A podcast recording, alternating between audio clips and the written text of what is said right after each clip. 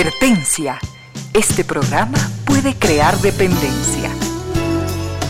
Dependencia de la buena música, del comentario oportuno, del momento poético, de las voces que siempre tienen algo que decir. Aquí se unen la música y la palabra, con cierto sentido.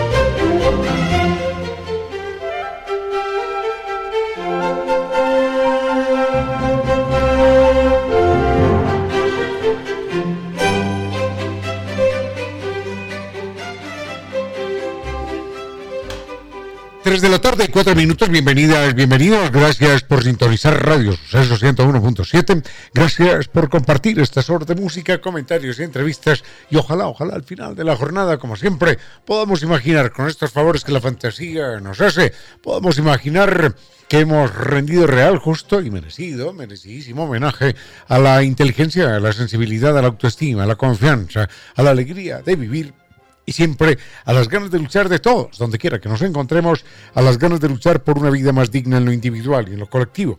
Y en esa mm, tarea de cada tarde, de cada jornada, de manera generosa, inteligente, leal, nos acompañan ustedes con sus correos, con sus mensajes, con sus contactos en estas direcciones de las siguientes redes sociales.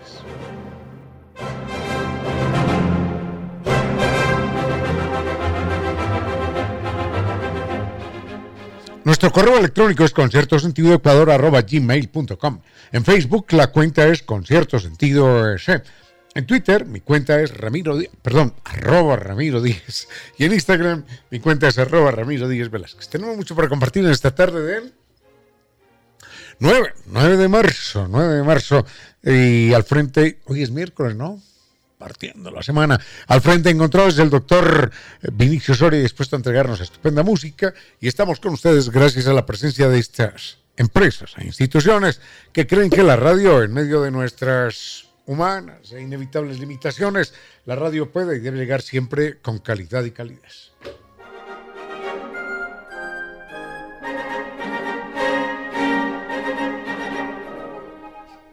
Paredes descascaradas, ambientes enfermizos, propiedades desvalorizadas, todo esto y mucho más por, por la humedad, por capilaridad ascendente, que nunca antes tuvo solución. Ahora tiene una solución de carácter científico. La humedad por capilaridad ascendente no va más porque la solución es científica y con garantía de por vida.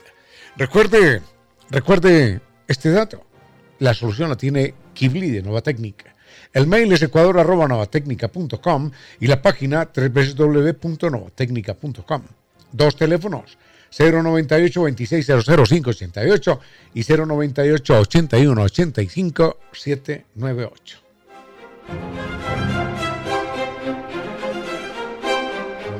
Recordamos, esto es muy importante para las personas que tienen ese deseo Tan bello, tan justificado de viajar a las islas griegas, al Mediterráneo, a Turquía, para conocer allí en Estambul tanto Asia como Europa, para estar en dos continentes a la vez. Recuerden que San Viturs, con su viaje, tiene hasta esta semana, hasta esta semana, bonos de descuento. Llámelos, no, no deje pasar esta oportunidad por alto. El teléfono es 600 2040.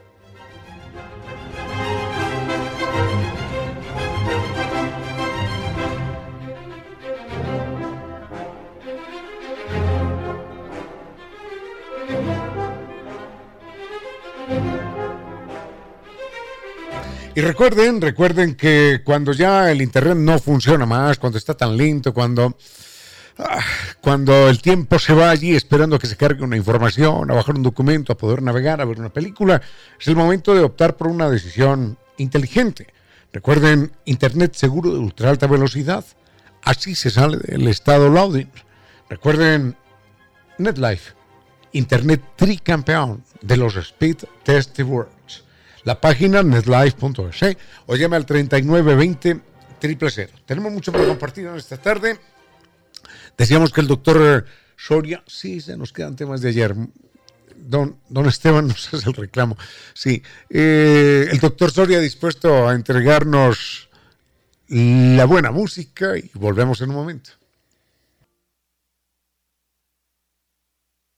Con cierto sentido.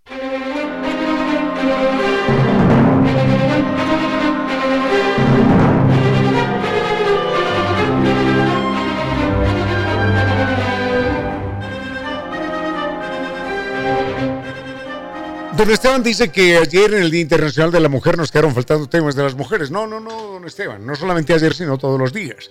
Recordemos que las mujeres son más del 51% de la población mundial, más del 51%.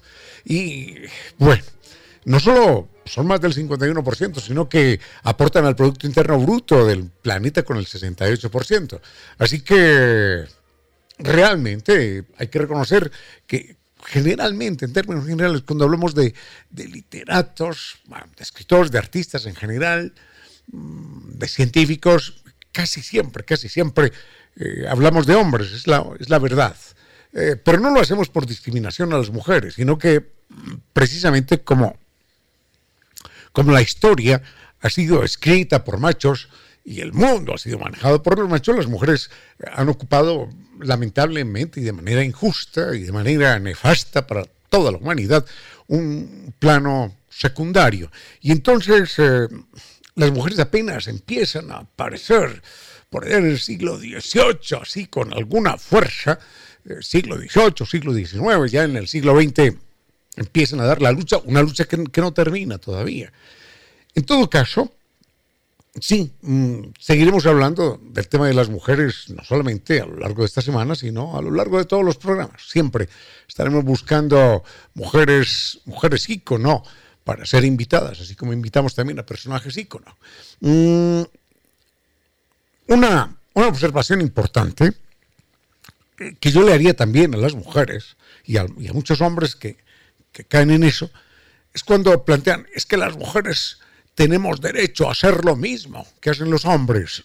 Creo, creo que no, y que ojalá no, ojalá no, porque si el mundo está tan mal, si el mundo está tan mal es por culpa de nosotros, los hombres. La guerra, las contaminaciones, la injusticia, la violencia en términos generales es obra de nosotros los hombres, en lo fundamental. Las mujeres también habrán participado en lo suyo, pero en general todas las sombras que sobre el mundo se ciernen, sobre la humanidad se ciernen y sobre el planeta en general, han sido originadas por políticas erráticas de los machos. Machos llenos de testosterona y de torpeza, que creen que la única alternativa y el único camino que hay que seguir en esta vida es aplastar al otro. Nos ha faltado a los, a los machos que hemos dominado el planeta nos ha faltado sensibilidad, nos ha faltado empatía, nos ha faltado ser más femeninos, nos ha faltado condolernos más de los otros seres vivos, del otro ser humano, de los animales, de la naturaleza. las mujeres que no lo hacen es precisamente porque han terminado por parecerse a los machos. Entonces unas mujeres dicen, tenemos derecho a hacer lo mismo que los hombres. Entonces lo primero que hacen es que se alistan en el ejército y toman un fusil, caramba. Para eso que no se parezcan, ¿no?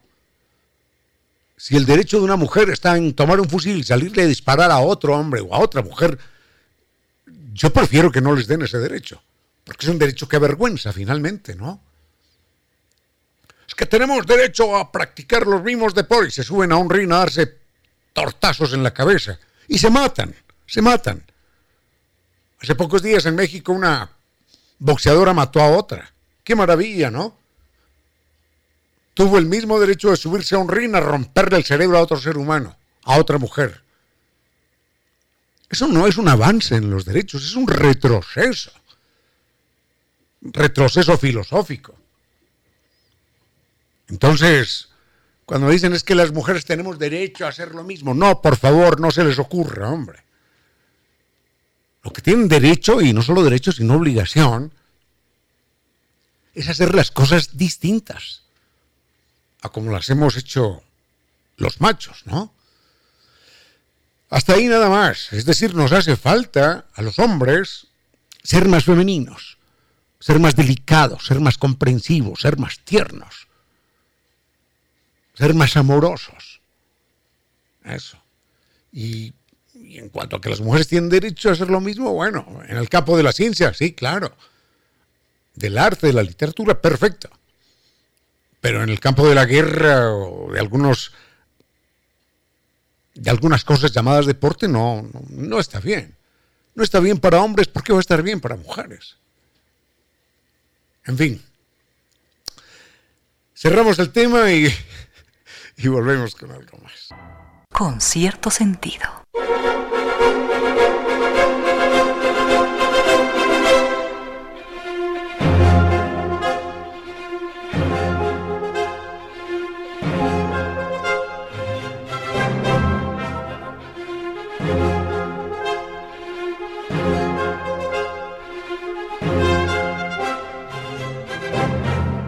Don Adrián tiene siete años, muchas gracias por escucharnos. Don Adrián, gracias por compartir este programa. Ojalá, bueno, eh, en estos días nos dice don Adrián que, que le gustan mucho los insectos. Hombre, lo felicito, los insectos son una fuente inagotable de belleza, de placer, de maravilla, de creatividad, de sensibilidad con, con la vida en todos sus, sus prodigios.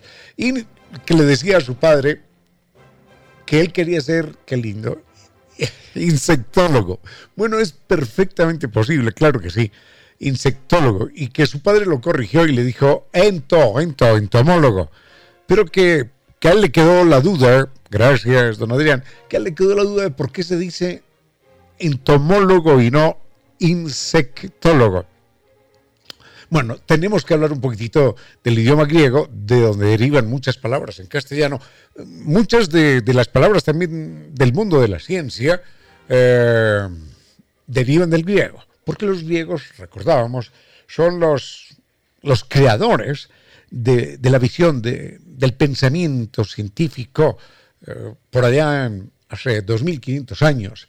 En esas islas del Mediterráneo, en Grecia, surge por primera vez en lo que llamamos Occidente y quizás en el mundo, surge por primera vez el, eh, el método científico, el deseo de conocer las causas, las causas que están en la naturaleza y que explican los fenómenos que conocemos.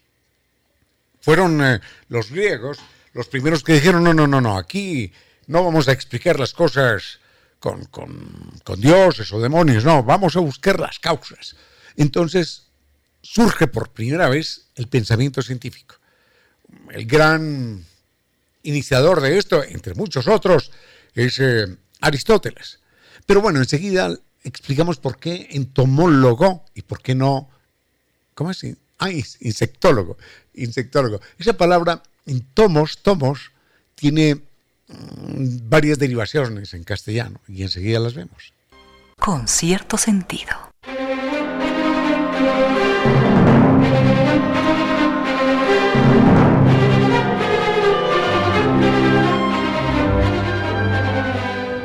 Don Adrián tiene siete años y dice que quiere ser insectólogo. No se me va a olvidar nunca esa linda palabra. Insectólogo, estudiante, estudioso de los de los insectos, especialista en los insectos, que son eh, eh, quizás eh, la especie de animales más importantes que en el mundo existe.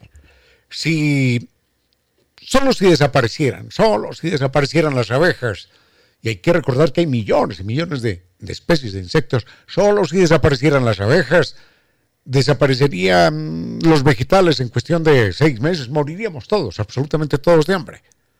Porque ese es el peligro de los insecticidas, que los insecticidas matan los insectos y nos olvidamos que desde hace 380 millones de años los insectos están polinizando las plantas y de repente llegamos a acabar con ellos, a barrer con ellos.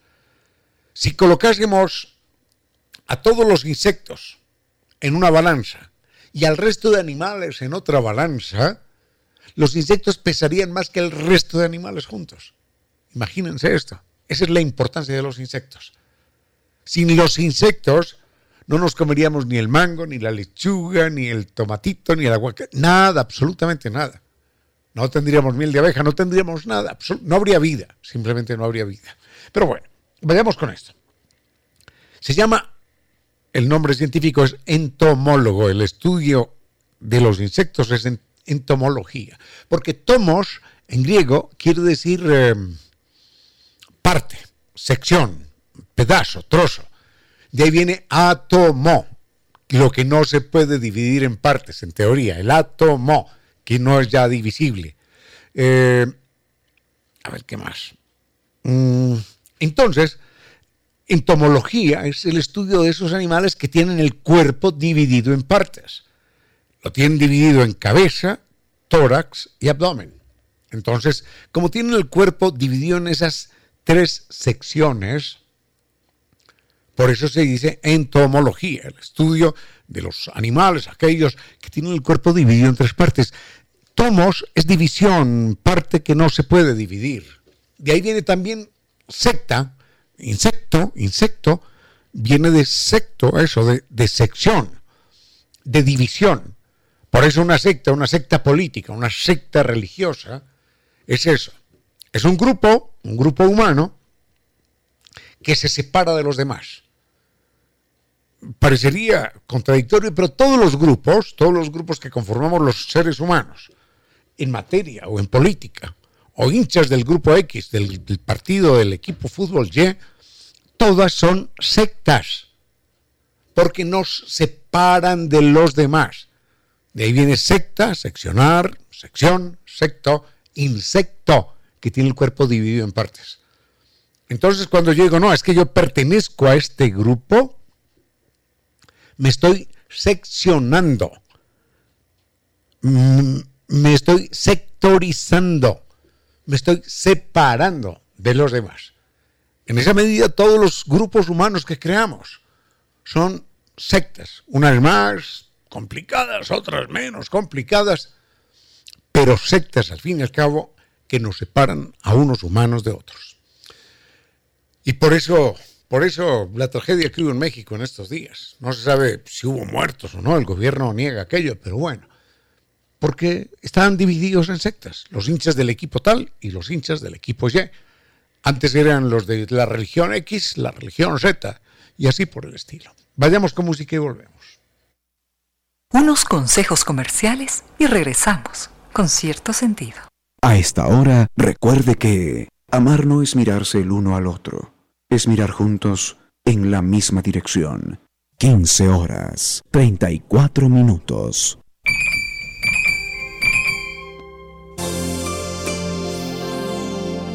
Salté al vacío con los ojos cerrados para besarte. En pocas palabras, la poesía dijo. Salté al vacío con los ojos cerrados para besarte.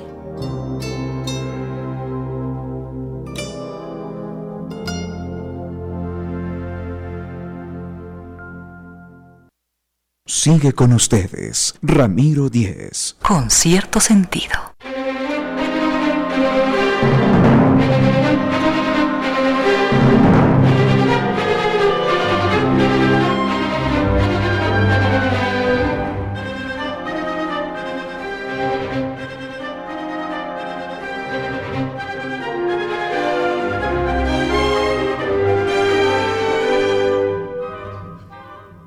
La humedad por capilaridad ascendente es más que un problema estético, es más que un problema de paredes descascaradas. También es más que un problema de, propiedades desvalorizadas, es un problema de ambientes enfermizos y, de gastos y gastos y gastos inútiles porque el problema no tiene solución de manera tradicional. La solución es científica, técnica, con garantía de por vida y es la que ofrece Kibli de Nueva Técnica. Recuerden, recuerden una vez y nada más. Se soluciona el problema y garantizado de por vida.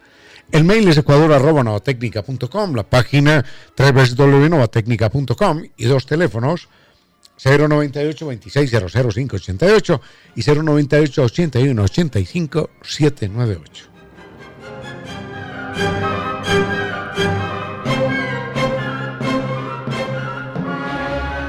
Hace un momentito estábamos escuchando la propuesta de San Viturs del viaje al Mediterráneo, a las islas griegas, a Turquía, a un viaje inolvidable.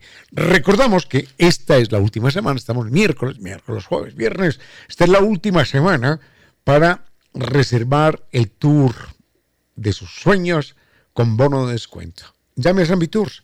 El teléfono es 600 2040. Con cierto sentido.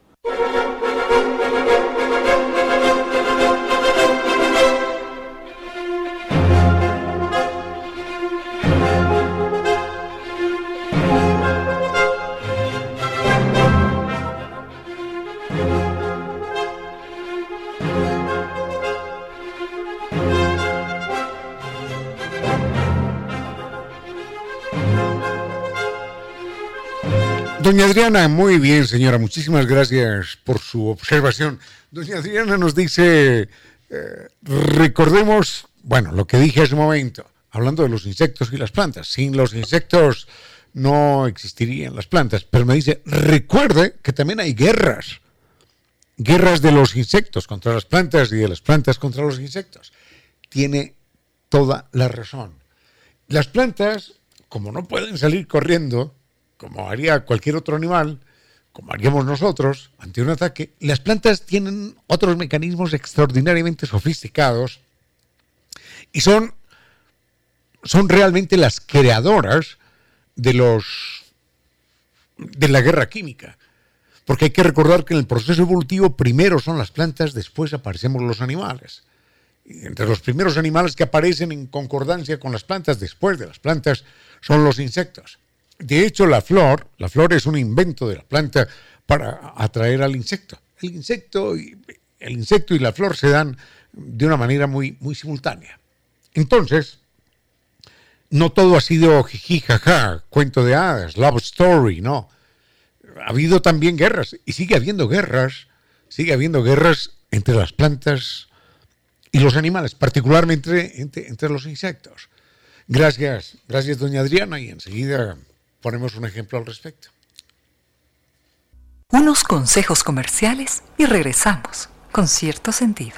A esta hora, recuerde que es agradable ser importante, pero es más importante ser agradable. 15 horas, 56 minutos.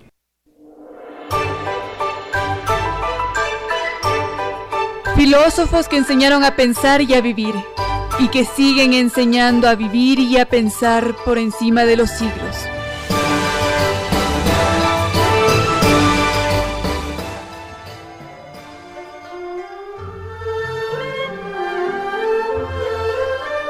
El padre de Confucio, el famoso filósofo chino, después de tener solo hijas, decidió casarse en un último matrimonio con una mujer muy joven. Ella, atemorizada por haber tenido un matrimonio con un hombre que la superaba con muchos años de edad, decidió subir a una montaña para conversar con los dioses.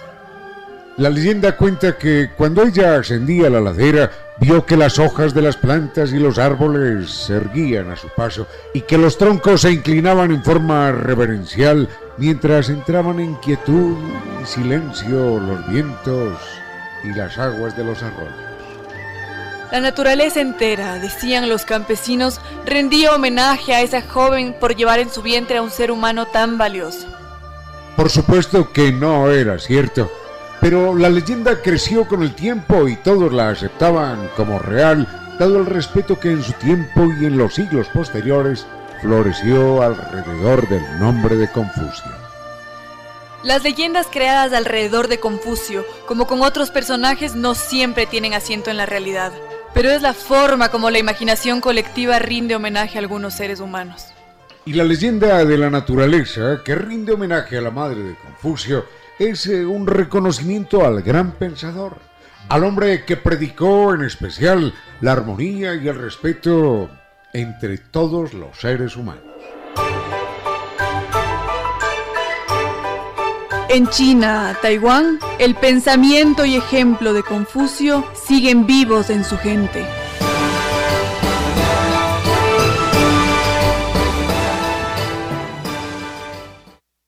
Sigue con ustedes, Ramiro Díez. Con cierto sentido.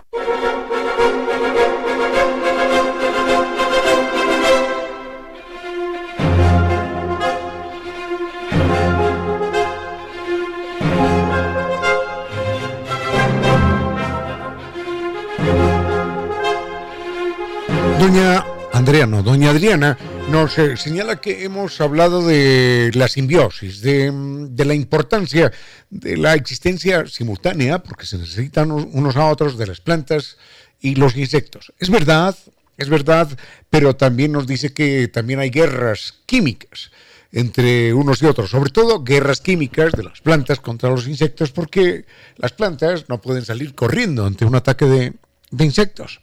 Entonces, no tienen más alternativa que defenderse a través de argucias de, origen químico. Quien haya visto alguna vez, así sea en película, una, una invasión de langostas, eh, piensa que es el fin del mundo. Y sería el fin del mundo si es que en un momento dado las langostas desapareciesen, si, es que no desapareciesen, si es que no, no abandonaran esa, esa comilona feroz que se dan con las plantas usted verá un, cultivo de tan grande como, como una cancha de fútbol, por ejemplo, y viene una nube de langostas, negra, negra, como una tormenta, y sucede que no, no es una tormenta, son, son insectos, son millones y millones y millones de insectos que llegan y en un minuto acaban con, con esa hectárea de sembrados, con esa cancha de fútbol llena de, de, sembrados, acaban y no dejan absolutamente nada. Y entonces van a pasar a la siguiente, al siguiente sembrado que está allí 200 metros más adelante, y de repente, de repente ya no, ya, ya, ya no pueden comer y terminan, terminan muriendo de hambre. Y uno dice, pero, pero ¿cómo es esto? Pero, ¿cómo es posible que terminen muriendo de hambre? Si todavía tienen territorio para seguir comiendo de aquí hasta Ambato? Y se mueren de hambre. Se mueren de hambre porque cuando atacan a las primeras plantas, las primeras plantas anuncian a las otras o saben de alguna manera que se viene un ataque mortal que va a arrasar con todas y entonces cambian la química y se vuelven amargas y se llenan de taninos. Tanino es una sustancia intensa amarga, que está también en los vinos, ¿no? Ese saborcito a veces, ah, eh, no amargo, ácido, ácido del, o amargo, no sé, del vino, son los taninos. Mientras más taninos tiene, más fuerte sabe. Bueno, entonces las plantas cambian la química, pero de manera inmediata, en cuestión de segundos, para poderse defender. De idéntica manera lo hacen también las, las acacias, estos árboles tan sabios, tan inteligentes, eh, en África. Una, una jirafa llega a comer la acacia, las hojas, y come y come y come, y de repente ya no come más. Tiene hambre, pero ya no come más. Y se va a la acacia que está al otro lado y ya no se la puede comer tampoco. Porque la acacia inmediatamente cambia la química, ante el ataque cambia la química, se vuelve amarga y se vuelve Ah, de difícil, difícil de ser comida. Entonces la jirafa lo que tiene que hacer es caminar algunos kilómetros para llegar donde otra acacia que no haya recibido esa voz de alarma. Eso que uno dice, bueno, es típico de las plantas, la inteligencia de las plantas, de los animales también. Si alguien lo ataca a usted, o ataca a un perro o a un conejo, y el, animal está en la tensión nerviosa de que está siendo atacado, obviamente su cuerpo enseguida produce adrenalina. Pero la, adrenalina que, entrega el mamífero, que, presenta nuestro cuerpo, tiene dos tareas, dos funciones. La primera es, en primer lugar, como es un vasoconstrictor poderoso, hacernos escapar rápido o habilitarnos para golpear con más fuerza, para atacar con más fuerza o para correr más rápido. Es una hormona que facilita el ataque o la defensa. Pero no solo eso, sino que la adrenalina en la sangre, que se produce en segundos, está uno sentado tranquilo, se asusta, ¡pum! Adrenalina, se produce en segundos y que cubre con todo el torrente sanguíneo todos los músculos, esa adrenalina cambia el sabor del cuerpo, cambia el sabor de la carne. Entonces, es una defensa que tiene el organismo intentando no ser comido. Bueno, hasta ahí nada más lo de las, lo de las guerras, lo de las guerras de las, de las, de los insectos contra las plantas y de las plantas contra los insectos. Estoy recordando algo. ¿Recuerdas, recuerdas, doctor Giovanni Cordo, recuerda usted las plagas de Egipto? ¿Se acuerda o no? Sí, hombre, yo sé que usted estaba muy joven, pero ¿se acuerda o no se acuerda? ¿Ah? ¿Cómo? Bueno, yo también estaba muy joven, pero igual lo recuerdo, ¿no? las plagas de Egipto, en las plagas de Egipto hay una plaga de langostas. Y esa plaga de langostas en un momento dado, bueno, arrasa, arrasa con los campos, pero después desaparece. Porque los judíos, que eran el pueblo de Dios, le piden a Dios que por favor, con ellos nada, y que acabe con los judíos, eh, con los sembrados de los egipcios. Eran siete plagas o diez plagas, algo así. Eran una serie de plagas en Egipto. Y hay una explicación científica para eso. Enseguida intentamos verla de manera rápida. Con cierto sentido. Thank you.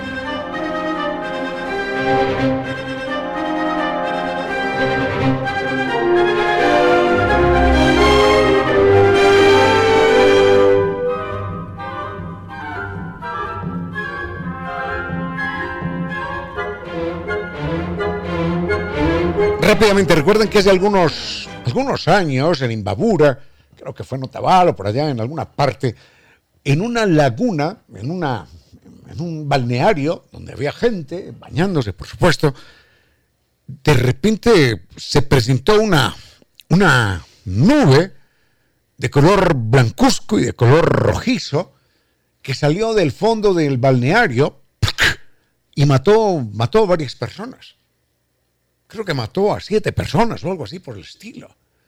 Fue, fue algo verdaderamente impresionante. Bueno, esto mismo es lo que se presenta en Egipto con las famosas plagas. En algún momento dado, debajo de la tierra y bajo el agua, hay unos bolsones, unas bolsas de gas con altas concentraciones de dióxido de carbono y de, y de compuestos de hierro. El hierro reacciona haciéndose rojo, es de color rojo cuando reacciona. Entonces, sucede que se presenta esta explosión y aparece como el castigo de Dios a, los, a los, ¿cómo es a los hebreos? No, a los, a los egipcios. Entonces se presentan estas explosiones y dicen, el río y el lago se volvieron de sangre. No, no era de sangre, sino de hierro, en primer lugar. En segundo lugar, dice, entonces hubo pestilencia y mataron los peces, por supuesto, porque esto es gas tóxico. Y dice, después hubo una epidemia de ratas, una, una de ratas, no, perdón, una, una invasión de, ranas. Y claro, lo que pasa es que las ranas sí tenían tiempo de salir brincando, ¿no? Las ranas y los sapos, entonces esa es la invasión. Y había más cosas, ¿no? Enfermedades de la piel, y claro, enfermedades infecciosas por la cantidad de animales muertos. Y, qué más? Y pestilencia, por supuesto. Los peces muertos en todas partes era aquello pestilente, insoportable. Y, no solo eso, sino que Dios mandó a que murieran los primogénitos de los egipcios. Eh, la explicación científica de esto es que cuando se presenta esa emanación de gases que están retenidos, tienen una alta concentración de dióxido de carbono, de CO2. Y el dióxido de carbono, sabemos, termina por matar a las personas. Y las mata, es lo que llaman la muerte dulce, porque la va, la va adormeciendo y la persona simplemente, se queda muerta. Se han presentado varios casos acá en Quito. Entonces, lo que sucede es que en el antiguo Egipto los primogénitos, que eran los más importantes de la casa, los primogénitos dormían como privilegio en la parte baja de las viviendas, en la parte baja de las casas, de las chozas. Entonces, y en la parte alta dormía el resto de la familia. Entonces, cuando salen estas emanaciones tóxicas mortales, van recorriendo a ras de piso. Y la gente que dormía a ras de piso es la que se muere, que son los primogénitos. No es que ningún dios haya dicho, a ver, ¿quién es el mayor de esta casa? Matémoslo, a ese sí, al otro no, a ese sí, al otro no, no es eso, sino que dormían en el primer piso, en la parte más baja. Entonces, esos son los que se mueren por las emanaciones de, de dióxido de carbono. Bueno, hasta ahí nada más. Volvemos. Ah, hombre, lo del Japón. Sí, con mucho gusto, enseguida le comento algo. Este es un tiempo con cierto sentido para que de todos broten las luces que todos precisamos.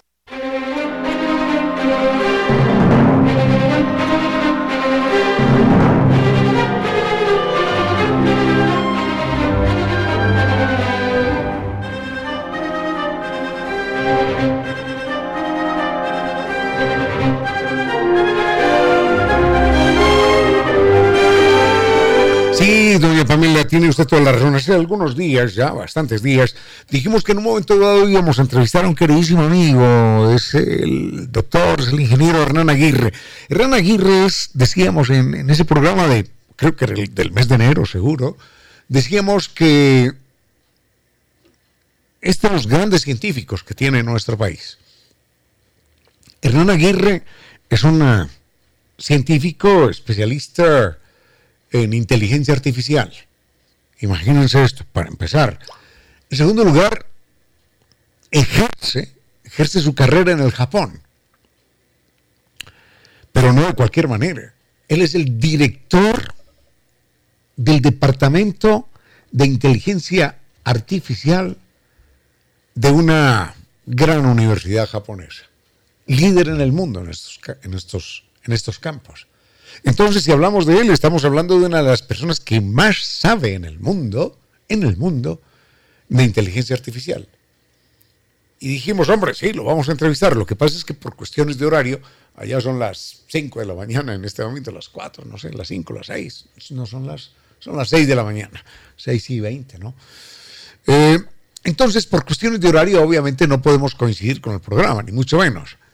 Pero les dije a ustedes, sin hacer trampa, por supuesto, que en cualquier momento iba a, realizar la, entrevista telefónica con él, la iba a grabar, por supuesto, para, para compartirla con ustedes. Entonces les quería proponer lo siguiente.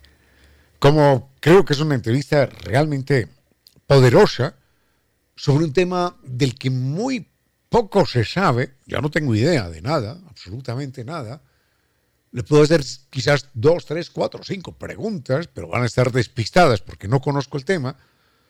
Entonces, aparte de las preguntas que yo le puedo hacer, me gustaría que ustedes nos remitieran las preguntas que, crean que les deben hacer, que les debemos hacer, preguntas que ustedes hagan.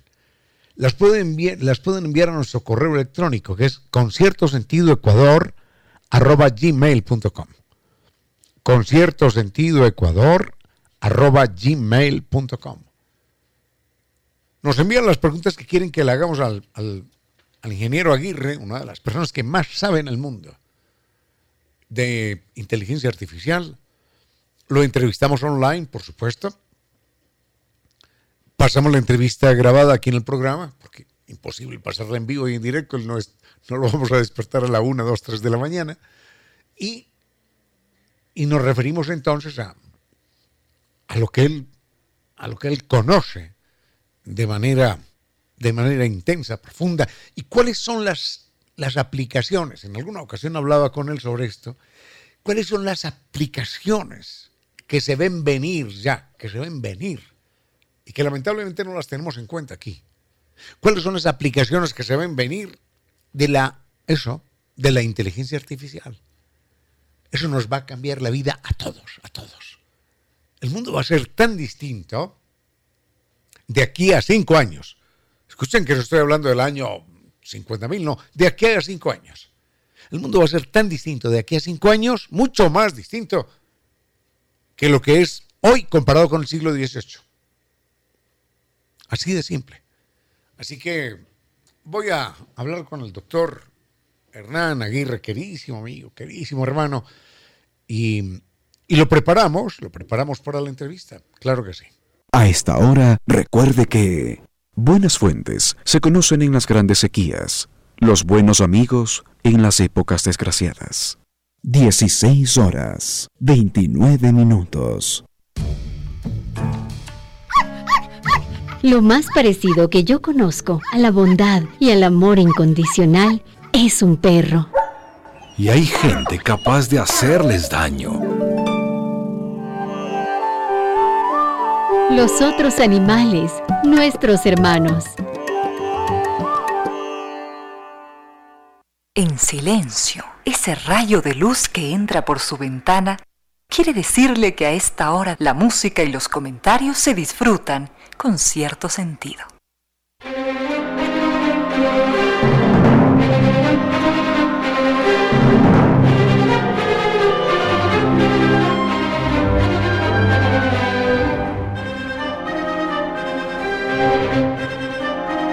Una notita pequeñita acerca del Japón, país con el que nos vamos a poner en contacto en los próximos días cuando entrevistemos a este hombre que es de los que más sabe en el mundo en inteligencia artificial, el doctor Hernán Aguirre, director del Departamento de Inteligencia Artificial de una prestigiosa universidad. Japón tiene más de 4.000 islas, que obviamente uno no se las sabe de memoria. 4.000 islas. Aquí en el país tenemos 24 provincias y, y garantizo que salimos a preguntar el nombre de las provincias y no todo el mundo las va a recordar. De idéntica manera, en el Japón, 4.000 islas resultan absolutamente imposibles. Ahora, esto, esto explica una serie de características curiosas del Japón. Y es, mmm, primero, Ecuador, eh, Japón, es el país del mundo que más pescado come, ¿no? Porque esas 4.000 islas, imagínense cuántas playas tiene. ¿Cuántas playas en 4.000 islas? Si, si, si, hiciéramos una línea recta, todas esas playas las colocáramos en una línea recta, Japón tiene 45.000 kilómetros de playas. ¿Saben cuánto mide la Tierra en el Ecuador? Mide 40.000. Es decir, las playas del Japón en una línea recta le darían la vuelta a la Tierra y sobrarían 5.000 kilómetros más. Y por eso Ecuador, eh, Japón digo, Japón tiene más mares internos entre una isla y otra, sumando los mares, tiene más área en esos mares que en tierra, que en tierra firme. Solo el 20, y por eso se consume tanto pescado, porque hay más, hay más mares que tierra y solo el 20%, solo el 20% de, de, las tierras japonesas son, son cultivables. Tiene un clima benigno Japón, sí, porque los monzones, que arrasan cada año con, con la India, cuando llegan al norte, son vientos que vienen desde el sur, cuando llegan al norte ya están un poquitito más cálidos, un poquitito más templados y son um, suavecitos. En chino, en chino se dice Jipenpun. Jipenpun, uh, Jipenku, y Jipenku terminó en Japón. Jipenku. Jipenku en eh, mandarín quiere decir país, sol, nace. País por donde nace el sol. Y ahí viene Japón, el país del sol naciente. Bueno, dejamos el tema de, de Japón ahí nada más. Quedamos amenazados ya con la entrevista con Hernán Aguirre. Tengo que hablar con él para coordinar, coordinar cuando grabamos la entrevista, por razones de horario, por supuesto, y la pasamos aquí. Recuerden que si quieren hacerle preguntas al doctor Hernán Aguirre, nos las pueden remitir al correo electrónico. Con cierto sentido, ecuador arroba gmail.com. Enseguida vamos a hablar con una, con una pequeñita, tiene seis años. Seis años. ¡Qué barbaridad! Tiene seis años. Y esa niña de seis años es la campeona sudamericana de ajedrez Blitz. Imagínense. Y vamos a hablar con el padre de ella, con Osvaldo, Osvaldo Mendoza. Esto en un momentito. Tiene que existir alguna luz entre la noche más espesa, algún país desconocido donde no exista la tristeza. Esa luz, ese país, está dentro de usted. Gracias por compartir con cierto sentido.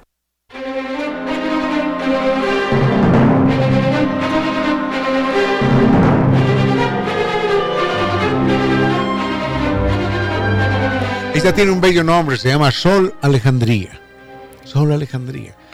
¿Sabes que la biblioteca más importante de la antigüedad se llamaba Alejandría, la biblioteca de Alejandría? Bueno, ya te contaremos esa historia un día. Y. Sol Alejandría es campeona sudamericana de ajedrez Blitz. Ajedrez Blitz es una expresión alemana. Blitz, Blitz es una expresión alemana que quiere decir relámpago, rápido. Y es una modalidad rápida, muy difícil, muy exigente, que exige una alta inteligencia, una rapidez extraordinaria en el pensamiento.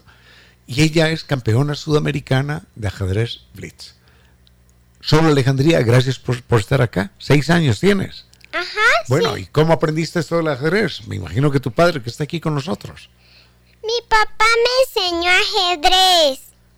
Ya. ¿Y por qué te gustó el ajedrez? Porque es muy divertido y puedo pensar. Ya, y, y- y te gusta ganar. Perder o ganar no importa. Lo que importa es divertirse. Ah, qué lindo eso. Justamente me quitaste la frase de la boca. Cuando suponía que me ibas a decir, sí, sí, me gusta, me gusta ganar. Y yo dije, y perder también, porque uno se divierte y cuando uno pierde una partida, uno aprende. Uno aprende cuando pierde una partida porque uno descubre cuáles son los errores. ¿Cuál, ¿Cuál apertura te gusta? ¿Peón 4 rey, peón 4 dama? ¿E4 o D4? E4. el peón de rey. El peón de rey, eso significa que eres una, una jugadora agresiva ¿ah? en el tablero. Muy bien. ¿Y a quién le has ganado? Cuéntanos. Le he ganado a mi papá, le he ganado a muchos. Pues conmigo no vas a jugar porque que me ganes tú me va a dejar muy mal parado. no, algún día jugaremos ajedrez, en serio. Y ahora estamos con Osvaldo Mendoza. Osvaldo Mendoza es el padre de esta preciosa jugadora de ajedrez. Osvaldo Mendoza, gracias por estar acá. Cuéntanos quién es usted. Gracias, gracias por la invitación, eh, Ramiro. Eh, bueno, mi nombre es Osvaldo Mendoza, como usted lo mencionó, eh, profesor de ajedrez. Tengo una academia de ajedrez en el Valle de los Chillos, específicamente en Sangolquí. Allá tenemos un año y dos meses en este hermoso proyecto que es la- impartir clases del deporte ciencia. Y bueno, actualmente tenemos em, unos 25 em, integrantes de todas las edades. Eh, invito a toda la comunidad oyente a que se integre al conocimiento del ajedrez, ya que es una disciplina, ¿verdad?, Eh, muy rica en muchos aspectos eh, de formación para el ser humano. Ya muy bien, cuando habla de todas las edades, entre qué edades y de qué edad a cuál edad, a, a qué rango. Cierto, bueno, eh, lo recomendable para el inicio del ajedrez es 5 años, ¿ok? Hasta los 95 estaría bien. Pues hombre, yo ya pasé esa edad y lo sigo jugando, ¿no? Entonces, eh, una de las, de las ventajas que tiene el ajedrez es que la edad no es determinante ¿no? en, en el, en el aprendizaje del mismo, sino a partir de los 5 años, ya que, bueno, según los estadios piagetanos de, de, de los niños, pues ellos van adquiriendo cierto nivel de atracción según la edad que vayan adquiriendo. A las personas mayores de 95 años yo les yo les pediría que no jueguen porque nos pueden derrotar fácilmente. Es increíble, pero es una de las cosas bellas del ajedrez. En el ajedrez no hay límite de ninguna categoría. Yo tengo 80 años y, y puedo jugar contra Sol Alejandría, que tiene 6, y ella me puede ganar tranquilamente. Tranquilamente me puede derrotar sin ningún problema. Aquí no hay límite de que es un hombre contra una mujer, nada de eso. De que yo peso 80 kilos y usted pesa 20, nada de eso. Se puede jugar en cualquier momento, en la cama de un hospital, a bordo de un avión. Se puede jugar inclusive sin tablero, sin tablero, simplemente hablando, peón 4 rey, juegueme. Peón 4 rey, Caballo 3 alfil rey. caballo 3 alfil dama. La, la escocesa le voy a jugar, peón De 4. cuatro. Peón Peón- 4 dama, ya. Ah, bueno, entonces yo le voy a aceptar el, el, El el- la escocesa y capturo peón por peón. Alfil 4 alfil, venga. Ah, el Ay, gambito escocés. Claro, que creo, vamos a la guerra. Bueno, ahí estamos jugando ajedrez y cada uno tiene un tablero en su cabeza. Correcto. Esto es muy bonito. A propósito, Gambito, Gambito, que es una jugada en, en ajedrez muy especial, que es en la que uno ofrece un peón. a cambio de cierta ventaja, viene del italiano, gambetta. Gambetta. Por eso en, in- en, eh, en inglés no, hombre. En fútbol se dice gambetea, gambetea. Es decir, hace piruetas con las piernas. Entonces, gambetear es hacer una triquiñuela con las piernas. Y gambito en ajedrez es hacer una triquiñuela, hacer una jugarretita, ponerle una tentación al otro para que la acepte y uno tiene mayor ventaja, en teoría. Muy bien. Doña, Doña Sol Alejandría, cuéntenos usted por qué le recomienda jugar ajedrez a los niños y a las niñas. Porque es muy divertido. ¿Y usted con qué otras cosas juega? ¿Con muñecas? Claro que sí. ¿Con qué más? Ajá, con, juego con muñecas, juego con... no sé. Bueno, como todos los niños y todas las niñas, Juego juega- también con slime. Claro, y con las amiguitas y con todo el mundo juega. Es, es una vida normal de niñas. ¿Y cómo le va en el colegio? Seguro que le va muy bien, ¿no? Apenas está empezando a estudiar. ¿Qué materias le gustan allí? Mm, ajedrez. Pero además de ajedrez, ¿qué más le gusta? Las matemáticas. Matemáticas. Claro. ¿Y sabe por qué le gusta? Porque el ajedrez enseña a pensar. Y entonces, como las matemáticas enseñan a pensar también, por eso le gusta tanto. Y si es buena en ajedrez, será buena en matemáticas. Y si es buena en matemáticas, será buena en ajedrez. Y será buena en todas las demás materias. Porque es muy importante. Cuéntenos sobre su academia de, iba a decir, de guerra. Bueno, es una academia de guerra, claro que sí. Pero de una guerra muy noble en la que nadie sale herido ni lastimado. Es una academia de ajedrez. Es una, es una batalla, donde, como decía eh, un campeón mundial, no es una batalla donde tienes que... Es algo ser, del cerebro, el contrario, ¿no? Bueno, eh, hablando de la academia, ¿verdad? Más allá de, de ese espíritu competitivo que se pueda tener, ¿verdad? Hay algo para mí que es mucho más importante. Y es que a través del ajedrez, ¿verdad? Em, digamos, trabajemos en la formación de valores de los seres humanos. Es decir, que los niños que ingresen a la academia de ajedrez sean niños de bien. Como yo siempre les digo yo en clase, un buen ajedrecista no es el que queda campeón. El buen ajedrecista es el que dice buenos días, con permiso, en qué te puedo ayudar, qué necesitas. Entonces, ya que esos valores, lamentándolo mucho, en la sociedad latinoamericana están tan perdidos, entonces el ajedrez yo lo veo como una herramienta, ¿verdad? Para llegar a, a las bases de, de cualquier sociedad que son los niños, para, para fomentar esos valores. Bueno, vamos a tener niños más inteligentes. Y si vamos a tener niños más inteligentes, vamos a tener mejores personas alrededor. Así es. Eh, cuando yo he intentado en la vida, y lo he hecho varias veces, enseñar a jugar ajedrez, en alguna ocasión enseñé a jugar ajedrez en, en centros de reclusión, también de jovencitos y jovencitas, yo lo hago, yo lo hago primero por, por la alegría que me brinda, pero además por egoísmo, porque esas serán mejores personas. Exacto. Y a, mí, y a mí me interesa vivir mejor en un mundo de buenas personas que no de buenas que, que malas personas. Entonces, cuando uno enseña ajedrez, lo hace también por egoísmo, para que todos vivamos en un mundo mejor, sin duda alguna. Excelente. Gente más inteligente, gente más noble, gente más pensativa, más, más pensadora, más analítica, más respetuosa, más objetiva. Todas estas ventajas y muchas más, muchas más tiene el ajedrez. Sí, incluso, eh, bueno, eh, aclaro, yo soy docente en el área de matemáticas y justamente hace poco leí un comentario de una universidad en Berlín que decía que un niño que estudia matemáticas tres horas, ¿verdad? Aprende menos matemáticas que aquel que estudie dos y un ajedrez. Claro. Obviamente, porque el ajedrez está inmerso el cálculo, la geometría, ¿verdad? Todo a través de algo divertido. El análisis, claro. Es, ¿no? El análisis profundo como tal. Entonces, eh, yo creo que en, en, el tablero de ajedrez se integran las ramas de las matemáticas como tal y el niño no, lo aprende de una manera eh, divertida, sana, ¿sí? E incluso hasta sin darse cuenta. Por supuesto, pero además el ajedrez tiene, ya usted viene con este tema que a mí me apasiona, el ajedrez. El ajedrez tiene otra ventaja que es extraordinaria. Y es que en poco tiempo, en poco tiempo, ya uno es un creador, ya uno es un artista. Sí. Porque imaginemos que, que alguien no sabe tocar el piano. Y yo empiezo a enseñarle a tocar el piano. Do, re, mi, fa, sol, acorde. Venga, do, re, mi. Se pasa, se puede pasar un par de años. Un par de años antes de que la persona componga su propia pieza. Antes de que componga su propia música. A veces no la compone nunca. Nunca. Pero en ajedrez, cuando uno empieza a jugar, ya uno empezó a componer, A crear. a crear.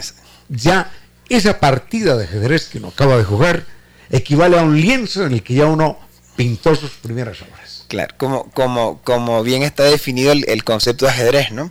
Es un deporte, una ciencia y un arte. Claro que sí. Un deporte porque, claro, lo competitivo, ¿no? Alguien de- debe ganar la partida. ¿Ok? Eh, una ciencia porque utilizan el método hipotético deductivo para realizar planes, ¿verdad? A través quizás de algoritmos bien, bien estructurados para llegar a la solución de algo. Y arte porque es la creación, ¿no? Es e- eso que usted acaba de mencionar, ese lienzo, e- esa jugada bonita, ese plan hermoso con el que concretas eh, una partida. pues. Claro, cuando uno ve, por ejemplo, una partida que se llama La Inmortal, de Andersen, De Andersen. contra Kieseriski, y, y después compuso otra que es La Siempre Viva, pero cuando uno ve La Inmortal, es como si Beethoven hubiese compuesto la novena sinfonía improvisando, improvisando en ese momento. Porque esa es, esa es esa partida que se llama La Inmortal. Es, son una serie de jugadas perfectas, cada una brillante, cada una es un diamante, Armoniosas. armoniosa, más no poder, y produce una explosión que uno no se la cree al final. Uno dice, pero ¿qué es esta maravilla? Pero claro, él, él lo hace mientras está tensionado jugando con el otro en este momento. Él no tuvo tiempo de ir a su casa, a borrar aquí, a borrar allá. No, estaba jugando. Entonces es una muestra suprema de creatividad. Y por eso, por eso en ajedrez existe algo que, que no existe en otro deporte. Es el premio de belleza. Pre- se lo dan a uno. Ya me, gané una- me gané una vez un premio de belleza, pero no por mi rostro, por supuesto. no por mi cara, sino por lo bonito que había sido la partida. Entonces, puede uno ganar en ajedrez el premio de belleza. Sí. ¿Quién lo diría, no? Así haya perdido 20 partidas, en un momento dado juega una bonita y gana Así el es, pasa, pasa. Incluso eh, tengo un, un estudiante en particular que lo de él es el arte, ¿no? Él puede jugar un torneo, saludo a José Caiza, él puede jugar el torneo y puede perder cinco rondas, pero la que ganó, la ganó bonita y él se va feliz. Profe, la gané bonita, la combiné y se va con aquella satisfacción increíble. Entonces, donde el resultado no importa, sino la creación. O sea, soy capaz de ser algo tan hermoso como esto. Claro. Y lo más bonito del ajedrez es que cuando uno pierde, uno sale más inteligente. Uno más, sale más reflexivo. sale Como más decía. Sol, ¿verdad, Sol?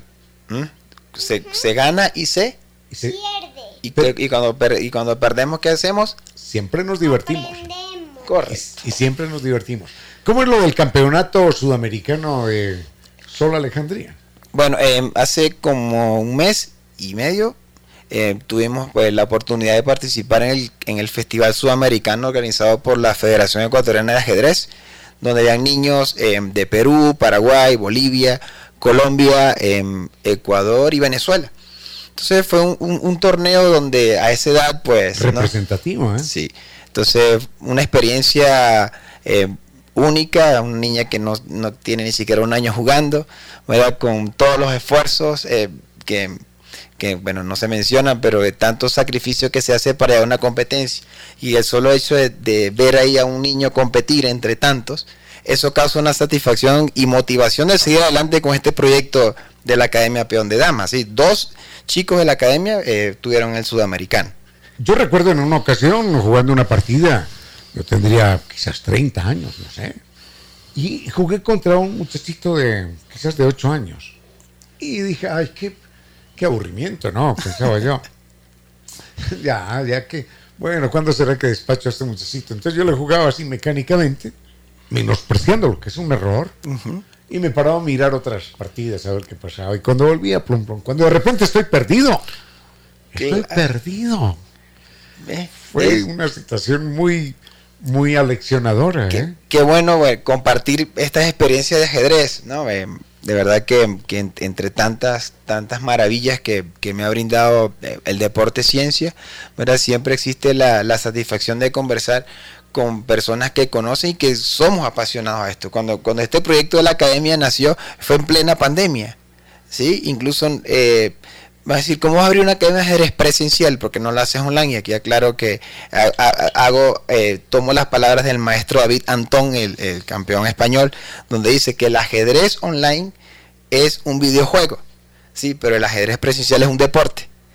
Y los que jugamos ajedrez sabemos que es así, ¿verdad? Nos sentamos, al que tenemos al frente, lo miramos, ese sustico que va por aquí, eso no, eso no lo da ninguna partida online. Eh, sé que la mayoría de los oyentes no entienden esta pregunta, pero el elo de la niña es cuál?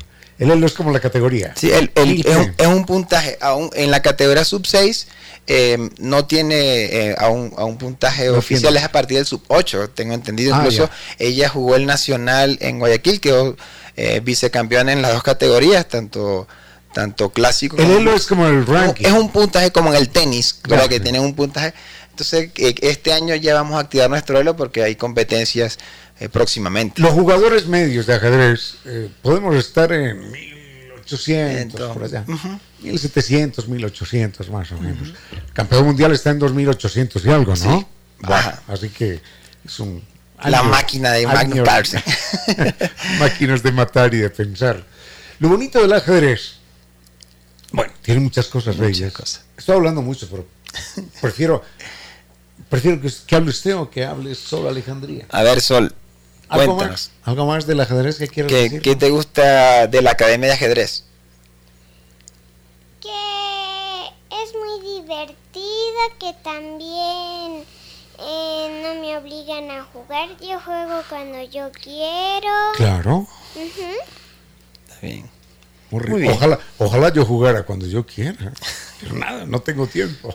Sí, incluso eso, eh, lo que ella dice, bueno, es una recomendación, eh, quizás es mi, es mi, mi filosofía de, entrenamiento, ¿no? Eh, los niños tienen que jugar cuando ellos quieren jugar, no obligarlos, ¿no? Porque como toda actividad, cuando se lleva obligado, ya existe una predisposición al rendimiento que van a tener como tal. Y otra, otra condición bonita del ajedrez es que es siempre un juego de carácter histórico, porque ponemos este ejemplo. Usted sale de un estadio de fútbol y acaba el partido, 1-0, 2-1, 3-2, lo que fuere, y ya la gente está hablando del partido de dentro de ocho días. Hoy, dentro de ocho días nos toca con Emelec y con el Aucas y vamos a ver. Entonces ya la gente está hablando del partido dentro de ocho días. En el ajedrez, usted está jugando contra contra Giovanni. Empieza pom, pom, pom. Y digo, ajá, así jugó Capablanca contra Alequín en Buenos Aires en 1920. Imagínese, uno sabe, uno sabe y tiene una memoria extraordinaria para esos grandes acontecimientos históricos del ajedrez. Esa línea la jugó Fischer en Reykjavik contra Spassky. ¿Se da cuenta? Claro. sucede, ¿no? Sí, eh, incluso eh, siempre digo esto, ¿no? Esto, esta nueva generación de ajedrecistas, eh, por allí incluso Nakamura dijo que Nakamura es un, gran maestro japonés que juega para los Estados Unidos, dice que él, que esta generación es mejor que la anterior. En mi opinión, capa blanca, ¿verdad? Viajar ahorita aquí y le da una simultánea a todos. Esa es una fantasía, ¿no? ¿Cómo jugarían Anderson, Campablanca, Mijail Tal? ¿Qué tal, no? Sería bueno. Em, y, bueno, el ajedrez em, ha, sido como, ha sido, como usted menciona, partícipe en muchos aspectos históricos, ¿no? Y siempre, siempre hago referencia a, quizás una de las rivalidades más importantes que ha habido en la historia de los deportes, no solo el ajedrez. ¿no? Eh, podemos hablar primero de, la Guerra Fría en un tablero de ajedrez, que fue cierto, cuando, cuando Fischer contra Spassky, ¿verdad? Entonces, eh, el, increíblemente el mundo le dio más protagonismo al, campeonato mundial que, en Islandia se realizó que a la misma Guerra Fría, ¿no? Entonces, fíjate la, importancia que ha tenido el ajedrez en ciertos aspectos. Era tan importante aquello que por primera vez en la historia del mundo, los periódicos de todo el mundo sacaban la noticia de la partida de ajedrez en primera página. No, no, no, no en las deportivas, no, en primera página. Y recuerdo en algunas ciudades de distintas partes del mundo cómo se colocaban tableros gigantes y había cientos de personas allí viendo el desarrollo de la partida mientras un ajedrecista explicaba. Y muchas de estas personas que estaban allí no sabían jugar ajedrez. Pero preguntaban, ¿qué pasa? ¿Qué pasa? ¿Qué pasa? ¿Quién está ganando? ¿Quién está ganando? Así que por primera y única vez el ajedrez fue noticia mundial de primera página, de primera página. durante mucho tiempo. Correcto. Incluso em, hablando de estas rivalidades, uno eh, habla o pregunta por allí, ¿qué, ¿qué rivalidades más grandes existen en todos los deportes? Y para mí no hay una rivalidad mayor que la que hubo entre Karpov y Kasparov. Incluso ni, ni siquiera Nadal con Federer, ni, ni Sampras con Agassi, no sé, ni, ni Schumacher con el otro. O sea, esa rivalidad, incluso esa rivalidad también tiene su contexto histórico, ¿no? Porque cuando Gorbachev implanta esto de la perestroika, esta reforma que quiere hacer la Unión Soviética, también viene el campeonato mundial. Entonces, Karpov era la representación máxima del comunismo de la ortodoxia, ¿cierto?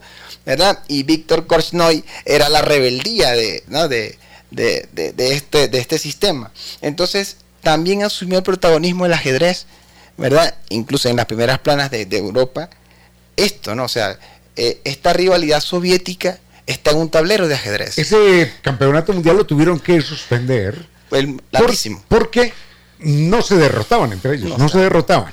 Hasta allá había llegado el límite de la, de la calidad. No se derrotaban y los dos, después de varios meses, parecían un par de calaveras. Porque físicamente ya no daban más. Entonces eh, Campo Manes, que era el director mundial de la FIDE, dijo ya no, por proteger la salud de ambos, se, se, suspende el Campeonato Mundial de Ajedrez. Muy bien, Osvaldo Mendoza, le queremos pedir a usted que dé teléfono y dirección de su academia. Perfecto. Bien, em, la Academia eh, de Ajedrez Peón de Dama se encuentra en el Valle de los Chillos, sector El Colibrí. ¿sí? Em, aparte, em, también trabajamos en conjunto con con un instituto que se llama Talento STEAM, ¿verdad? Y nos, nos expandimos. Ahora estamos en el sector La Armenia, entonces atendemos en horarios distintos. Para, para contactar, eh, para información sobre la academia, con todo gusto eh, le atenderemos, es 096 258 7455. el último domingo de este mes tenemos un torneo el torneo se divide en dos categorías, categoría infantil y categoría adulto. Están todos invitados, contactarme y bueno, les garantizo que va a ser un evento realmente eh, competitivo y bonito, sano para todos. Osvaldo Mendoza, muchísimas gracias. Gracias. Doña Sora Alejandría, muchísimas gracias. ¿eh? Muchas gracias. A esta hora, recuerde que solo se tiran piedras al árbol cargado de frutos. 17 horas, 7 minutos. Mi casa era un desastre. Paredes descascaradas, pisos retorcidos y llenas de humedad. Intenté de todo, pero el problema seguía ahí hasta que descubrí Kibli de Nova Técnica. Ellos visitaron mi casa como lo haría un doctor y con su tecnología me arreglaron para siempre el problema de humedad y sin trabajos de albañilería. Nova Técnica, elimina la humedad de tu casa para siempre con tecnología italiana. Nova Técnica, teléfonos 098 2600 588. 098 81 85 798. Correo electrónico ecuador arroba novatecnica.com. Página web www.novatecnica.com. La médica que recibió al niño en el hospital eh, dijo que sufría politraumatismos severos, fractura en el hueso frontal, pupila midriática y que un examen de sangre señalaba alto nivel de enzimas lo cual hablaba de lesiones internas en el cuerpo del infante. Esto lo hicieron su padre y su madre. No, no le pusieron un dedo encima, pero tampoco le pusieron el cinturón de seguridad. Hágalo por su vida, por la vida suya y por la vida de ellos. Los niños hasta los 15 años deben ir en el asiento trasero y llevar siempre cinturón de seguridad. Valore la vida. Conduzca con precaución. Este es un tiempo con cierto sentido, para que de todos broten las luces que todos precisamos.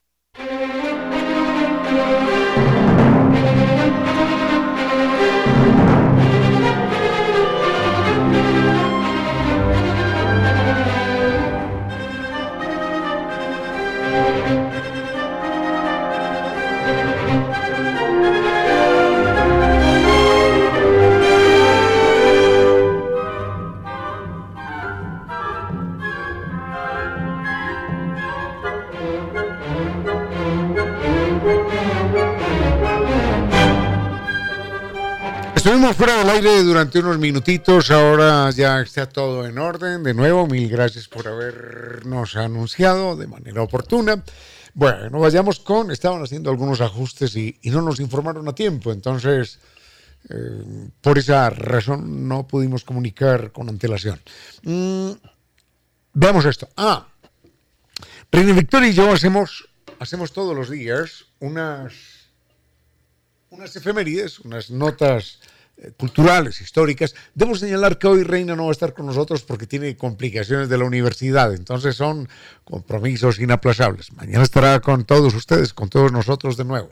Por lo pronto hoy le voy a reemplazar yo en esta horita que queda. Entonces Reina y yo todos los días hacemos una serie de, de pastillas, de cápsulas históricas, culturales, científicas, que se llaman precisamente un día como hoy. Entonces, un oyente dice que, si ese fenómeno del cual hoy hablamos mm, puede volverse a repetir, claro, claro, en cualquier momento. Mm, vayamos primero con la efemérides, con la, con la efeméride de hoy, y enseguida, enseguida hacemos referencia a, a estos fenómenos que pueden darse en cualquier momento, claro, y que se han dado. ¿eh? En Cien años de soledad, García Márquez cuenta que Santa Sofía de la Piedad, esposa de un aureliano, no tenía un traje nuevo desde los tiempos del ruido. Desde los tiempos del ruido.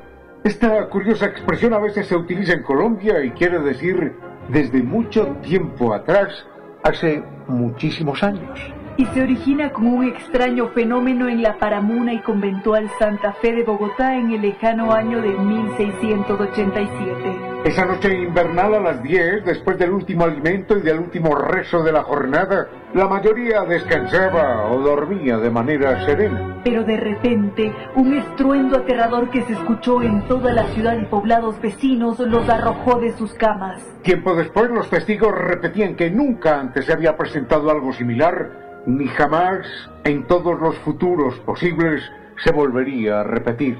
Aquel roncar espeluznante se prolongó por lo menos durante 15 minutos y muchos testigos, quizás los más sensibles o los más temerosos, afirman que duró por lo menos media hora.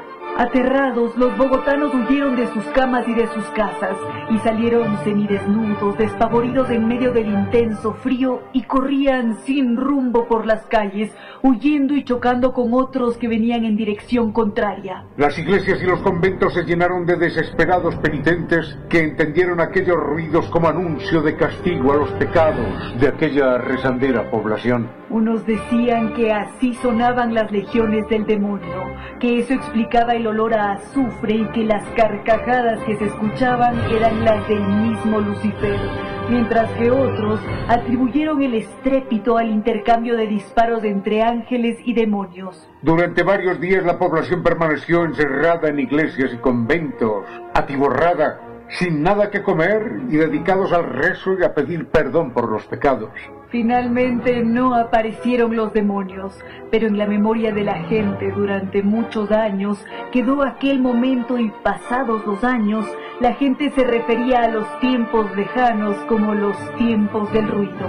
Algunos dicen que aquel fenómeno pudo estar ocasionado por un meteorito que explotó antes de tocar tierra, o quizás por la erupción sulfurosa de algún volcán. Finalmente, los demonios no aparecieron, pero aquello sucedió, en todo caso, un día como 9 de marzo de 1687.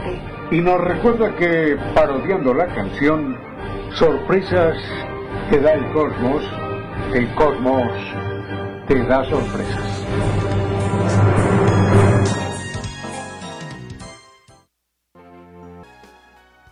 Con cierto sentido.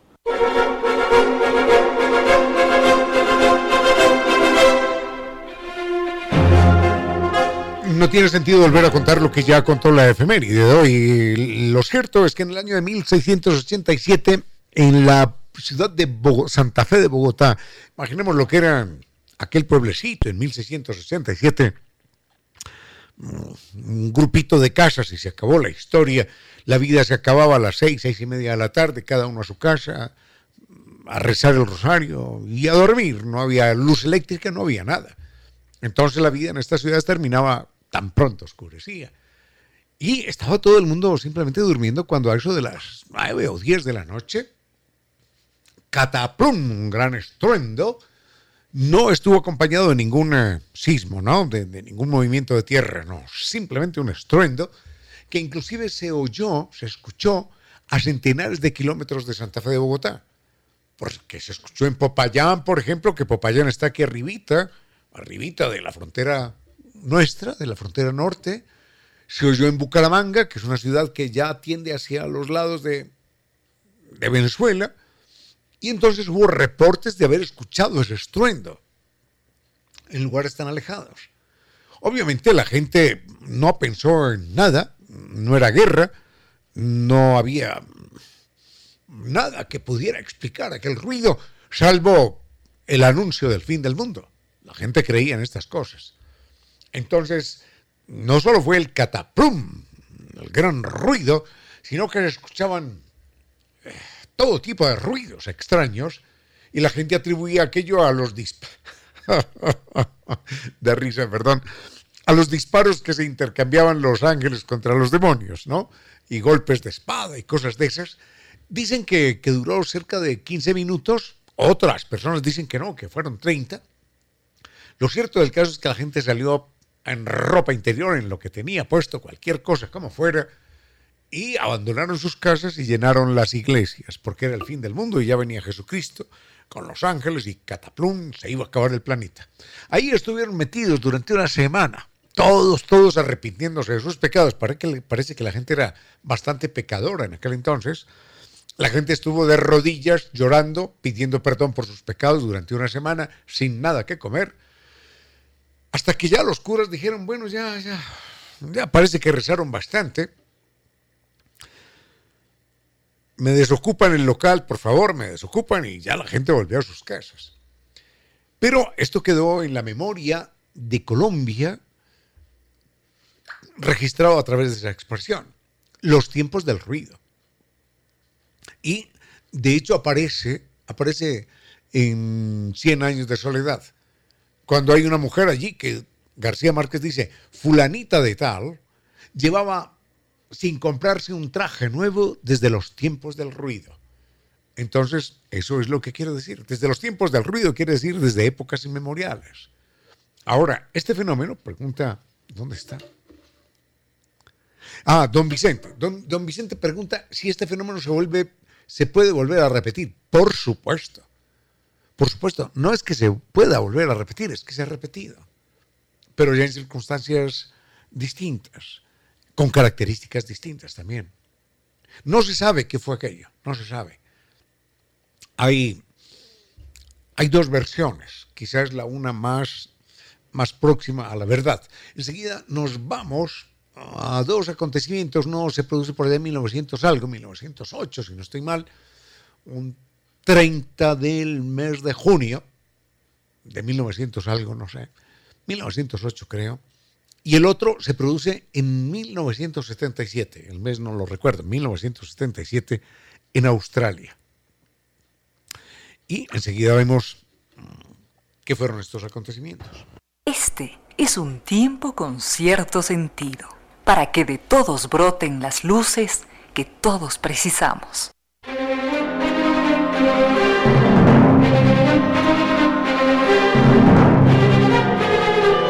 Muy bien, en el año 1667, un día como hoy, 9 de marzo, en la Paramuna, ciudad de Bogotá, conventual ciudad de Bogotá, Santa Fe de Bogotá, se oyó un ruido que duró durante media hora y que metió a todos los a todos los bogotanos en las iglesias durante una semana aguantando hambre, rezando y pidiendo perdón por los pecados. Al final no fue el fin del mundo, pero nos preguntaba don don Vicente, si este fenómeno podría llegarse a repetir. Por supuesto, en 1908, no, no estaba mal en el día ni en, el año 30 de junio de 1908, en Tunguska, en, la Rusia, eh, se presenta a plena luz de la mañana, tipo 9 de la mañana, una explosión en el aire que enseguece un poco por el momento a la gente que la alcanzó a ver porque fue deslumbrante y eh, fue un ruido tan aterrador que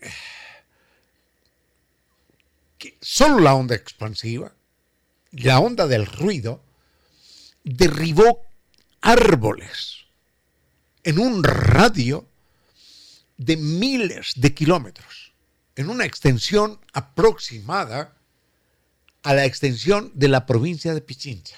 ¿Saben lo que es eso? En una zona de bosques que no quede un solo árbol. Y los árboles, imaginemos que, que hay palillos así sobre una mesa, parados de alguna manera, y ¡pum! explota algo arriba. Y claro, con la onda expansiva, los árboles, los palillos se van al suelo y se van en dirección radial, es decir, hubo un centro de la explosión y salieron todos huyendo del centro huyendo de ese punto donde hubo la explosión. No hubo contacto físico, es decir, no hubo un choque de una roca, de un meteorito, nada de esto. Lo que se supone es que era un cometa de hielo que en alguno de sus concavidades, eh, de sus cavidades, el cometa de hielo a esa velocidad extraordinaria vino acumulando atmósfera y, y se, se comprimió y se comprimió y se comprimió la atmósfera porque no tenía tiempo de salir y en un momento dado la compresión del aire dentro del cometa es tan grande que lo rompe en pedazos, lo despedaza aproximadamente, el cálculo que hacen hoy las computadoras, aproximadamente a, a un kilómetro de altura y con esa explosión a un kilómetro de altura destruyó árboles en un área equivalente a la provincia de Pichincha. Como eso quedaba en una región muy aislada de, de la Rusia de 1908, nada, no pasó nada. Simplemente quedó el run quedó la noticia, pero fue tan importante aquella explosión que durante muchos días la luminiscencia de las partículas en el aire permitían que uno estando en Londres, a 5 o 6 mil kilómetros de distancia, uno pudiera leer el periódico en la noche, porque la luz del sol que ya se había ocultado tras el horizonte seguía pegándole a las partículas que teníamos aquí arriba de la cabeza y esas partículas alumbraban y uno podía leer el periódico a las, a las 10 de la noche sin ningún problema. Eso fue Tunguska. Solamente por ahí en el año de 1920 y pico, no sé, eso sí no lo sé el año, digamos 12, más de 12 años más tarde, 12, 15 años más tarde, el gobierno soviético envió una misión científica para que intentara descubrir qué era lo que había pasado. Y no, no descubrieron nada. Simplemente se supone, se supone, por la explicación que hoy da la ciencia, que fue eso, un cometa que explotó un kilómetro antes de hielo, un cometa que, y por eso no dejó ninguna huella, ningún cráter, nada, solamente fue el sonido, un cometa de hielo que explotó, faltándole un kilómetro para darnos el golpetazo. En 1977 se presentó algo parecido. Muy bien, eh, el último acontecimiento que registra, aparte de uno que otro meteorito por ahí que ha pegado eh, en Moscú en alguna ocasión, el último gran acontecimiento de magnitud verdaderamente respetable se dio por allá en 1977, no lejos de Australia. Eh, era también, era también un, un cometa, era la cabeza de un cometa de hielo, o un, trozo, en todo caso, de hielo, que explotó eh, faltando unos kilómetros para hacer contacto con tierra.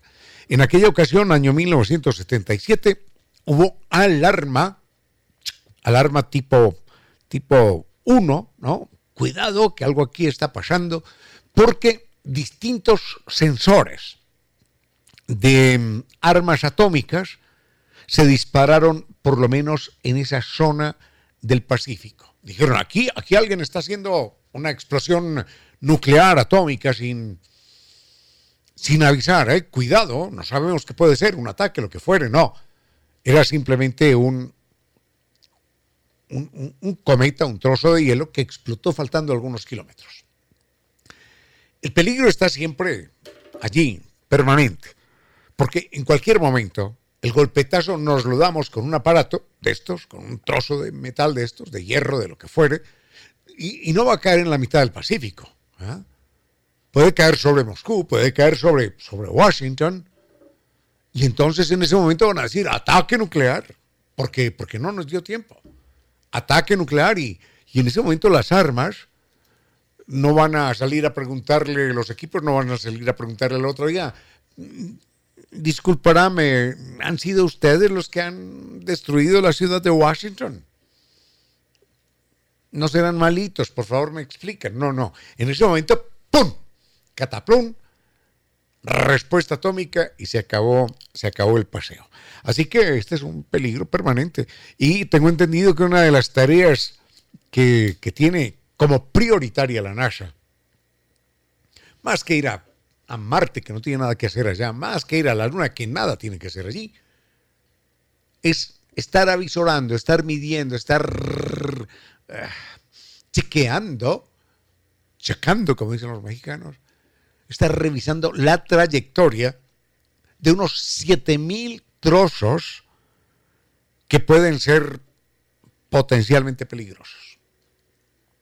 Desde algunos que miden el tamaño de una casa hasta otros que miden el tamaño de una ciudad.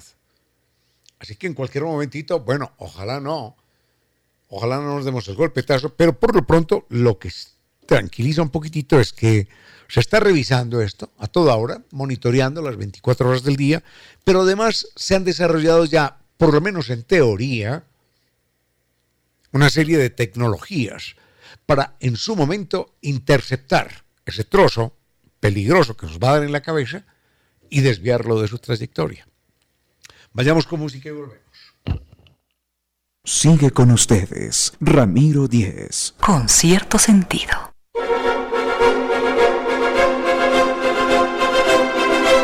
Doña Lourdes eh, nos pregunta por Reina Victoria. No, Reina Victoria no podía venir hoy, por eso la estoy reemplazando, solamente por hoy. Eh, no podía venir hoy por compromisos en la universidad. Mm, vayamos rápidamente con otro tema, pero antes, antes quiero compartir con ustedes eh, la agenda cultural. Decíamos ayer que hemos recibido el libro Rodrigo, Amenidades de Rodrigo Celi Palacios. El doctor Rodrigo Celi Palacios nos deja su teléfono. Dice para quienes estén interesados. Este es un, un libro que trae una, eh, una serie de contenidos distintos, frases, humor, misceláneo, poesía. Mm, nos dice, el libro cuesta 6 dólares muy bien y el teléfono del doctor del doctor Rodrigo Selly Palacio, por si alguien está interesado, es el 24 54 768. Hemos recibido la revista Rocinante y el libro también correspondiente a la lectura de este mes de la campaña eh, nacional de lectura Eugenio Espejo, Las Alcobas Negras. Las Alcobas Negras, una obra de Eugenia Viteri. Y esta revista Rocinante, revista deliciosa, vale, esto es una maravilla, ¿eh? hacerse uno a una biblioteca, a una biblioteca y a una revista especializada en literatura, es una verdadera maravilla. Es, es, un regalo, es algo simbólico. Cuesta un dólar, un dólar el libro. Así que por un dólar al mes uno tiene una biblioteca. Un dólar la revista, que es perfectamente coleccionable, como coleccionable también. Ahora, mayor información, si quieren mayor información, recuerden en la casa EWES. Allí les entregan toda la información pertinente y la revista Terra Incógnita, Siete Gatos, Rostros Taromenami, Libros Coloniales de Quito, otra verdadera maravilla. Donde vean esta revista también adquiérenla porque es un viaje por nuestro Ecuador hermoso e inigualable. A esta hora, recuerde que la adulación es como la sombra. No nos hace más grandes ni más pequeños 17 horas 50 minutos. Un momento para la historia y las noticias del mundo de los animales, nuestros hermanos. Hoy en muchos centros de investigación científica los animales son objeto de profundas y de varias investigaciones. Se ha encontrado, por ejemplo, que algunas aves tienen una habilidad superior, inclusive a los chimpancés, para fabricar y utilizar herramientas. A veces un simple ratoncito de laboratorio es capaz de utilizar eh, una herramienta parecida a un rastrillo para acercar comida que está fuera de su alcance. Y se ha encontrado que tanto perros como chimpancés clasifican las fotos de los seres humanos del mismo modo que nosotros, los humanos. Y tanto en la Universidad de Yale como en la Universidad de Harvard se ha encontrado que orangutanes y chimpancés tienen mejor memoria que los mejores estudiantes de esas universidades para los juegos electrónicos. Tampoco es una sorpresa saber que todos los mamíferos, que también las aves, y que incluso un reptil como los cocodrilos sufren por sus crías, son capaces de matar por ellas o capaces de morir, como nosotros, los animales humanos.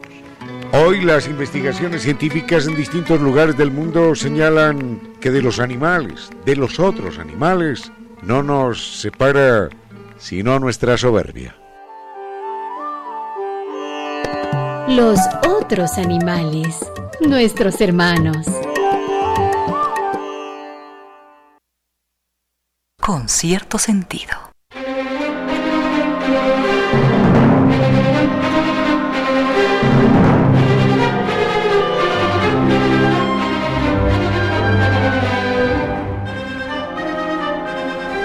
Don Edison, eh, gracias. Nos pregunta a propósito de otro tema, dice el que tocó en esta semana, no recuerdo cuál. Dice, ¿desde cuándo creemos los seres humanos en la vida en otros planetas? Mm, esa es una, mm, una, pregunta con una respuesta imposible. No nos referimos a, a, a la vida en otras, en otras ¿cómo llamarla? En otras dimensiones, en otras posibilidades, como, como en el cielo, por ejemplo, o en el paraíso, no, sino realmente en un, en un lugar físico. Hay una novela, es quizás la primera novela que se escribe, la escribe una mujer lamentablemente yo no recuerdo el nombre, es una mujer que escribe en el año 70 de nuestra era, escribe una novela en la cual cuenta que ella viajó a la luna y que allá había seres humanos que, tenían bueyes y que comían lechugas y un montón de cosas, llevaban una vida común y corriente allá. Es una mujer que escribe en el año 70 la primera novela de ciencia ficción. De ahí seguro que hubo muchas otras personas que creyeron en la vida en otras planetas. De hecho, Carl Sagan en su libro Cosmos tiene una figura muy bonita y dice, seguro que los hombres antiguos, los seres humanos antiguos, en las noches miraban al cielo y veían allí las, las estrellas, no sabían qué era aquello, no sabían. Y entonces se imaginaban que eran tribus errabundas, eran tribus de seres humanos que también estaban encendiendo sus hogueras en la noche. Obviamente para escapar del frío, para no ser atacados por otros animales. Pensaban que esas lucecitas eran fogatas que se veían muy lejos. Y, eran hombres, seres humanos que ya habían descubierto el fuego aquí en la Tierra. Entonces decían, ah, esos son, son fogatas de otros pueblos de cazadores. Obviamente pasaron los años y nos cambió la perspectiva de aquello. Y ya en el año mil, tan, tan, 1600, aparece, no sé el año exacto, pero aparece una señora maravillosa que, que es eh, la madre de...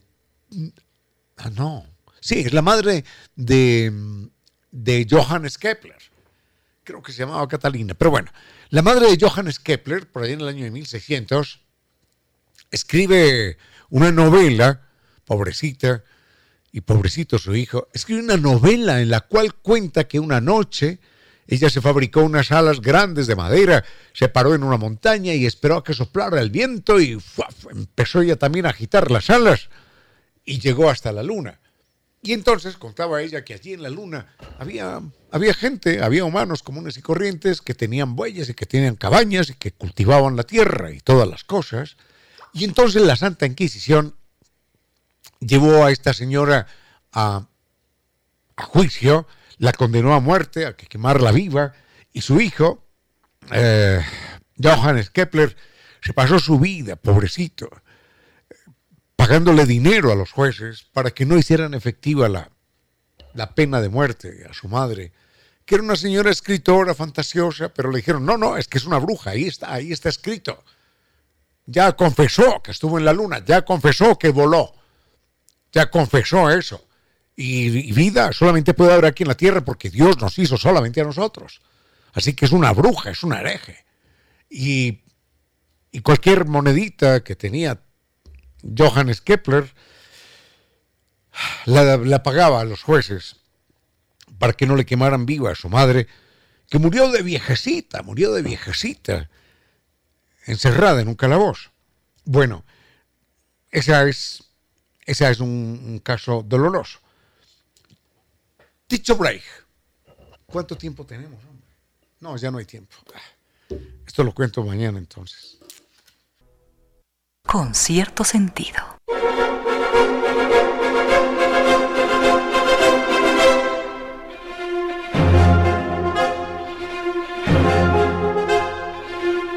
Se me quedan dos historias para mañana por lo pronto. Bueno, varias, pero esas dos que estaban relacionadas con la vida en otros planetas se quedan para mañana. Por lo pronto no fue más por hoy. Al doctor eh, Giovanni Córdoba en control, muchísimas gracias. Al doctor Soria que nos acompañó más temprano, muchísimas gracias.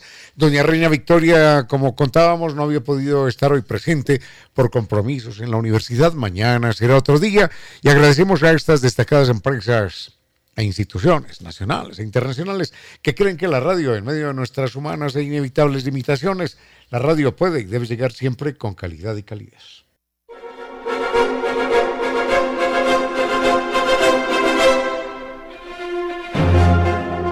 Recuerden que el problema de la humedad por capilaridad ascendente ya no tiene por qué existir más, porque la solución es científica, técnica, con garantía de por vida. La entrega Kivli.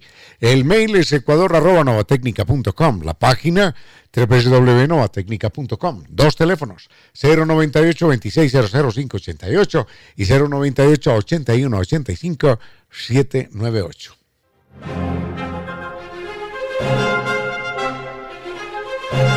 Recordamos que esta semana, esta semana es la última, la última eh, en la que tenemos oportunidad para, para reservar el viaje al mar Mediterráneo, a las islas griegas, a Turquía, a Estambul, para estar a, a, la vez en dos continentes, en Asia y en Europa, para la última semana, para obtener ese, ese tour con bono de descuento. Es la invitación del viaje inolvidable que nos ofrece San con guía acompañante desde Quito. El teléfono es 600-2040. Llámenos ahora.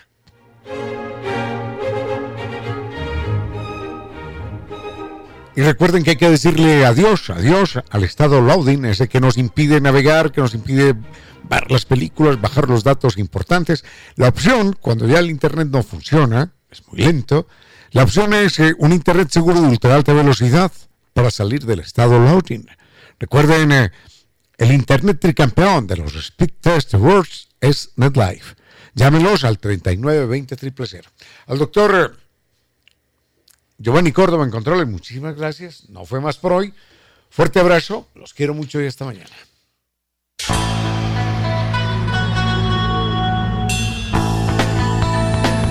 Si como dicen es cierto que en la vida no hay casualidades, piense, ¿por qué escuchó usted este programa? Tal vez escuchó aquello que necesitaba o tuvo la sospecha de esa luz dentro de su propio ser. Una gota de agua, un corazón que late, una semilla en su memoria, un remanso en medio de sus prisas, una voz que aliente su esperanza, una pluma para sus alas. Algo de eso hemos querido ser. Aquí, en concierto sentido con Ramiro Díez. Y Reina Victoria Díez.